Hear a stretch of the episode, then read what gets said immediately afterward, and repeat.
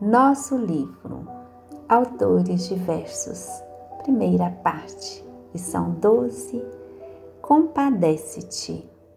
Compadece-te do legislador. Ele responde por muita gente. Compadece-te do juiz. Ele pode enganar-se.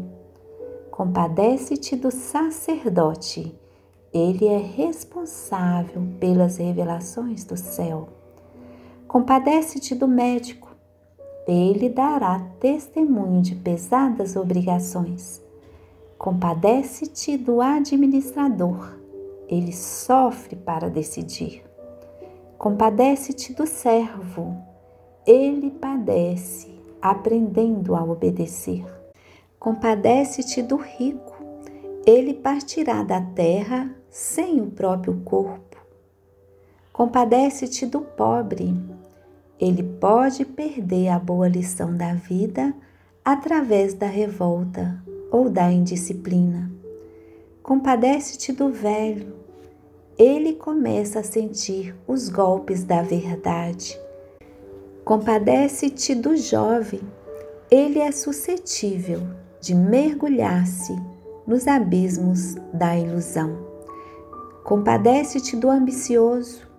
Ele alcança muitas vezes o fim do corpo de mãos dilaceradas e vazias. Compadece-te do desanimado. Ele congela as oportunidades de esperança e serviço. Compadece-te do forte.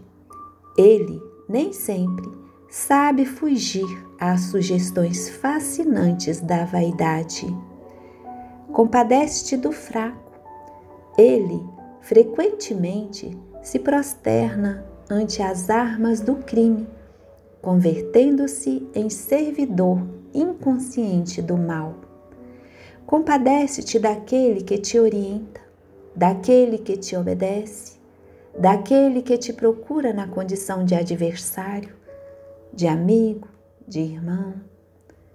A vida humana é uma escola vasta e bendita. Cada inteligência encarnada se destaca em suas classes inúmeras através de situações diferentes.